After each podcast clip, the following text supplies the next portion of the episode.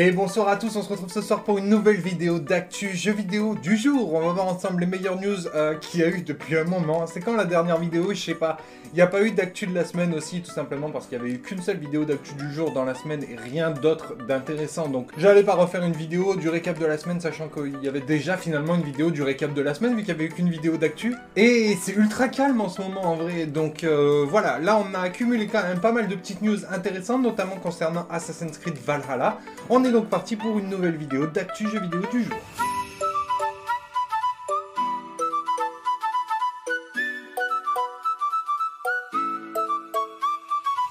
Va commencer côté cinéma. Déjà, première chose, le tournage de la saison 2 de The Witcher est terminé. Donc la série passe en montage. C'est en bonne voie pour que les délais soient respectés. On devrait la voir peut-être fin d'année si on est chanceux, sinon début d'année prochaine. Donc ça sent plutôt bon de ce côté-là. Côté Uncharted, par contre, il y a eu un nouveau report par rapport au montage du film. Ils veulent encore décaler la sortie.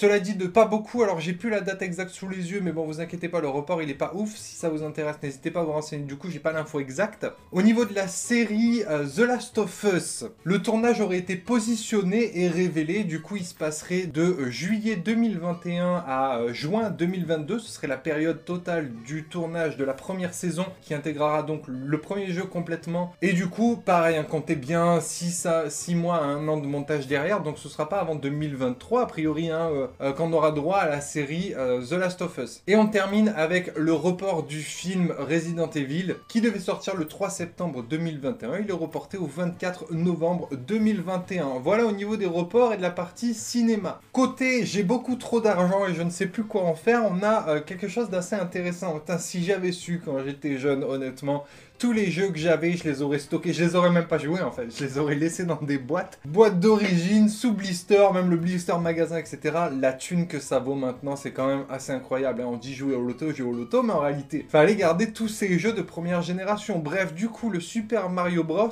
sous blister avec du coup une boîte rigide, solide, classifiée en 9.6 au niveau de la qualité. Vous savez qu'il y a des registres de qualité comme ça pour les collectionneurs. Il a été mis aux enchères et comme vous pouvez le voir sur cette image là, euh, c'est 310 000 dollars, mais en réalité il est parti pour bien plus que ça, il est parti pour 660 000 dollars. Donc voilà, ça fait une belle vente. Il y a des collectionneurs, de toute façon, hein, vous savez, il y a des gens 660 000 dollars, c'est comme 10 euros pour nous, ben voilà, ils se font plaisir et euh, euh, grand bonheur à celui finalement qui a vendu le truc. Et peut-être, on sait jamais, si vous avez des pépites comme ça, des vieux jeux en bon état, dans leur boîte d'origine, encore mieux sous blister, etc., vous avez peut-être quelque chose d'intéressant, c'est aussi important de le resignaler de temps en temps. Côté la blague qui va beaucoup trop loin, on a un trailer que je vous ai mis en fond. Simplement, Microsoft, vous savez, euh, lors de la sortie de la Xbox Series X, il y a eu un photomontage qui a énormément buzzé, c'est celui où on la voyait en tant que frigo. Microsoft avait adoré la blague et euh, franchement j'apprécie énormément leur sens de l'humour et l'autodérision dont ils font preuve sur cette euh, situation-là. Ils ont lancé genre un prototype, le frigo, classique Xbox Series, bref, ils ont poussé le vice ultra loin et la blague ultra loin. Et ils ont participé récemment à un concours euh, où ils ont demandé à leurs fans justement d'aller voter pour la Xbox. Et s'ils gagnaient ce concours, ils allaient commercialiser le mini frigo Xbox Series X. Donc c'est la pub que vous voyez justement là en fond. Ils ont remporté le concours et donc ils ont euh, officialisé le truc. Merci à tous les votants, le combat a été tendu et palpitant. Maintenant que Xbox a gagné, nous allons tenir notre promesse et fabriquer ces mini frigos Xbox Series X. Donc attendez-vous à avoir euh, dans le commerce un frigo Series X, je trouve ça très drôle. Et honnêtement, si c'est pas trop cher parce qu'on n'a pas la date de sortie ni les prix encore, je pense que j'en prendrai un. Il y a fort à parier que ce soit des éditions très limitées, collector, etc. À défaut de pas pouvoir fabriquer la série X, finalement, ils fabriquent des frigos série X. Et euh, les scalpers seront très certainement sur le coup, bien entendu. Ce sera une édition très très limitée. Donc si vous en voulez un, tenez-vous vraiment informé du truc. Je vous redonnerai une petite information euh, quand on aura la date exacte et tout, bien entendu, pour vous tenir informé. Mais bon, voilà, ça risque de partir très vite et de coûter rapidement très très cher. Parlons un petit peu de l'E3. L'E3, l'année dernière, vous savez, il a été complètement annulé. En plus, c'est dommage, c'était l'E3, le Big E3 avec l'annonce des nouvelles consoles, etc. Je devais aller justement euh, le faire pour euh, le couvrir sur place. Ça n'a pas pu être possible, ça a été annulé. Et cette année, ils ont décidé de ne pas le faire en physique, mais encore une fois en dématérialisé. Donc ça se passera du 12 au 15 juin prochain sur Internet, totalement gratuit. Hein. ils l'ont précisé au cas où, parce que vous le savez, c'est payant normalement euh, d'aller sur place. Mais les rediffusions sur Twitch, enfin les diffusions sur Twitch sont toujours gratuites. Et là, du coup, ce sera le cas, ce sera totalement gratuit.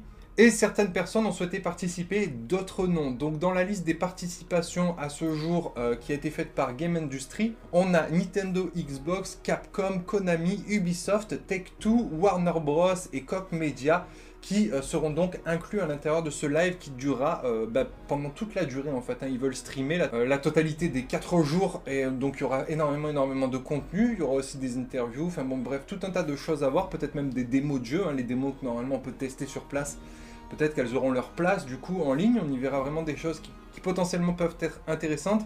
Et les absents qui ont confirmé qu'ils ne seraient pas du coup à l'E3, ce sera Sony, Electronic Arts, Activision Blizzard, Sega, Bandai Namco et Square Enix. En gros, ceux qui ont pour habitude vraiment de faire leur propre conférence. Franchement, moi je suis un peu déçu. J'aurais aimé que tout le monde joue le jeu. Déjà, il y a quand même pas mal de monde qui ont joué le jeu. Là, pour le coup, les absents, bah, ils feront certainement leur conférence à côté. Après, on connaît pas tous les détails. Si ça se trouve, l'intégration, et c'est sûrement ça d'ailleurs, hein, de participer au stream, ça doit être payant, hein, comme c'est le cas quand euh, bah, Xbox va au salon de l'E3. Ils payent une fortune, hein. c'est vraiment ultra cher pour avoir leur stand, pour faire leur conférence.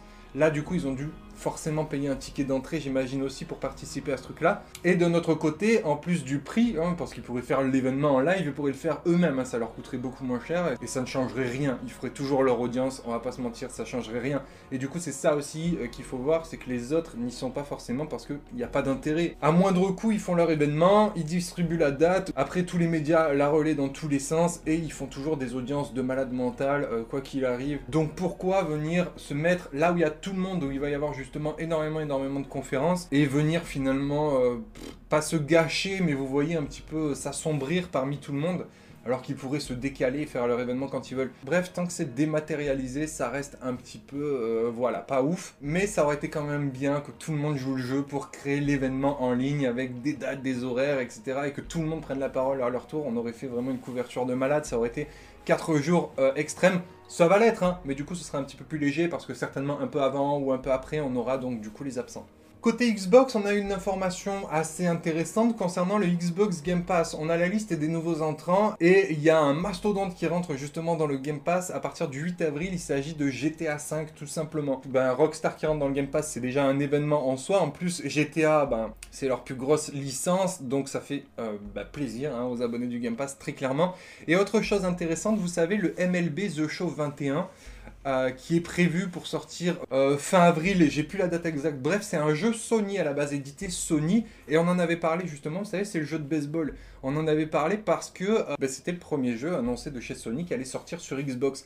Ce qu'on savait pas, c'est qu'il allait aussi être Day One sur le Xbox Game Pass. Donc c'est une vraie première. Hein. Ça reste de l'ordre de l'exception parce que c'est un petit jeu, ils ont l'exclusivité, c'est le seul jeu de baseball, donc ils veulent le distribuer à grande échelle aussi pour que tout le monde puisse y jouer et euh, arrêter d'avoir ce truc en exclusivité alors que c'est un secteur niche déjà de base, euh, le, baseball, que tout le monde puisse l'avoir et pas seulement les joueurs play vu qu'ils n'ont pas d'alternative on va dire sur leur console. Ça me semble plutôt une bonne chose, je pense pas que l'opération soit réitérée par la suite. Côté PlayStation, vous le savez, on a parlé la semaine dernière de la fermeture des services PlayStation Store sur PS3, PS Vita et PSP. On a donc sur Internet, si vous souhaitez l'avoir, je vous mets euh, rapidement quelques infos. Ici, la liste des jeux qui... Euh, bah, qui seront supprimés et euh, plus du tout récupérables en fait. Hein. C'est les jeux qui vont disparaître. Donc il y a 138 jeux au total qui vont disparaître de toutes les plateformes. Ce sont des jeux qui n'ont pas leur euh, pendant physique, qui sont des jeux uniquement numériques. Donc il se peut qu'il y ait des rééditions, spéciales éditions, des one-shots, vous savez, ça se fait de temps en temps sur certains jeux. Là, euh, pour le coup, en tout cas, attendez-vous à ce que tout ça disparaisse. Donc si vous avez ces consoles et qu'il y a certains jeux euh, qui sont dans cette liste que vous voulez, donc n'hésitez pas à regarder plus en détail la liste bien entendu, et à les acheter hein, euh, avant leur disparition totale, qui se fera progressivement durant tout cet été. Côté report, et euh, je vous en parle parce que je vois de temps en temps des gens qui me demandent justement des informations sur Lego. D'ailleurs, c'est un très bon indicateur pour moi. N'hésitez pas, hein, s'il y a des jeux qui vous plaisent, qui vous intéressent, que vous voulez des nouvelles spécifiquement dessus, n'hésitez pas à me les dire de temps en temps en commentaire. Euh, est-ce que tu as des nouvelles de ça, de machin Donc si j'en parle pas, c'est que j'en ai pas hein, quand c'est des gros grosses sorties. Mais les jeux comme Lego, voilà, basiquement, c'est pas le genre de jeu dont je parlerai euh, de moi-même. Donc de savoir qu'il y en a deux trois d'entre vous que, ça intéresse, je me dis que ça peut intéresser potentiellement d'autres gens. Donc n'hésitez pas. Hein. S'il y a des jeux que vous voulez voir dans les actus, n'hésitez pas à les mentionner en commentaire. Du coup, c'est décalé sans euh, date. En fait, il était censé euh, sortir du coup cet été 2021. De base, il avait déjà été reporté. Il devait sortir en 2020. Et ils expliquent que bah, ils ont du retard, tout simplement parce qu'ils veulent faire de ce jeu Lego le plus grand jeu Lego jamais sorti doivent donc reporter leur date de sortie parce que le jeu n'est pas encore prêt et sans nouvelle date de sortie, mais nous tiendrons informés d'après euh, leur dire. Côté IO Interactive, vous le savez, ils travaillent sur un projet 007, euh, le prochain jeu. La mise en situation, IGN a euh, parlé justement de l'intérêt commercial de porter justement une licence contre, enfin 007 qui est une forte forte licence quand même. Le sujet n'est pas de savoir s'il s'agit d'une grosse licence ou si c'est intéressant d'un plan commercial. Ce genre de choses ne signifie rien pour nous. Nous avons déjà pris des risques auparavant et l'idée qu'il nous faut sentir le projet, le ressentir en profondeur. Il faut que la passion soit présente, il était donc très important que le jeu ne soit pas l'adaptation d'un film. Ce ne sera donc pas le cas puisque l'histoire aurait déjà été racontée. Nous n'avons pas été inspirés par un film ou par un jeu en particulier, mais par l'univers en général. Nous avons donc pioché les éléments afin de construire une histoire originale mais qui colle parfaitement aux éléments qui définissent James Bond. C'était aussi important de façonner un nouveau James Bond numérique un Bond pensé pour l'industrie du jeu vidéo. Voilà, c'est intéressant. Moi, j'adore hein, personnellement euh, les James Bond. J'étais très fan étant jeune. J'ai toujours suivi euh, James Bond. Qu'est-ce qu'ils entendent par l'univers de James Bond? Bah, du coup, c'est quoi? Un beau gosse charismatique en costume avec tout un tas de gadgets et une montre. Hein, ça me semble assez évident. Une belle bagnole, des bonnes meufs. Voilà, c'est ça la recette d'un James Bond. Ah non, des explosions aussi. Un gros budget explosif. Et ça, c'est très important. Gros budget cascade. Et là, on a une recette d'un James Bond qui fonctionne bien, je pense si le scénario est euh, intéressant et cohérent après derrière. Je doute pas qu'on puisse faire des trucs très sympas dans l'univers de James Bond. Ça semble intéressant, j'espère qu'ils suivront pas le format épisodique de Hitman, ça ce serait vraiment dommage, j'espère qu'ils vont vraiment sortir un jeu complet, jouable du début à la fin en one shot si possible, et je vous tiendrai informé quand on aura plus de nouvelles. Petite information rapide concernant Abe, il y a un portage sur Nintendo Switch qui est euh, possible, qui s'appelle le Oddworld Collection, qui comprend donc trois jeux, Oddworld Strangers Wars HD, Oddworld Much Odyssey, Oddworld News Testy, il sortira le 27 mai pour 59,99€ euh, sur Nintendo Switch si cela vous intéresse. Et on va partir un petit peu maintenant côté Ubisoft. Première chose, on va se positionner sur le tweet de euh, Jonathan que vous voyez ici. En réalité, dans les codes du jeu, il y a une rumeur qui circule depuis pas mal de temps. Il y a pas mal de rumeurs qui circulent d'ailleurs. Vous voyez là, euh, dans les codes, les fichiers du jeu directement, les appellations des DLC. Donc DLC Exp 1 Irlande, DLC Exp de Francia. Hein. D'ailleurs, euh, voilà, ça donne l'indication aussi que le prochain DLC ne se passera pas que à Paris, hein, mais bien dans une partie de la France. Paris sera inclus, mais pas que et un nouveau DLC, un Exp 3, qui s'appelle Meteor. Donc, ça nous donne l'indication qu'il y aurait potentiellement un troisième DLC qui serait prévu, et ça fait sens, hein, parce qu'Ubisoft a communiqué, on l'avait vu plusieurs fois dans l'actu jeu vidéo du jour, sur le fait qu'au vu du succès justement de Valhalla, ils veulent en faire un euh, jeu qui dure plus longtemps, hein, et sortir du coup plus de DLC gratuits, mais aussi du coup payants. Donc, ça fait sens, ils bosseraient sur un troisième DLC.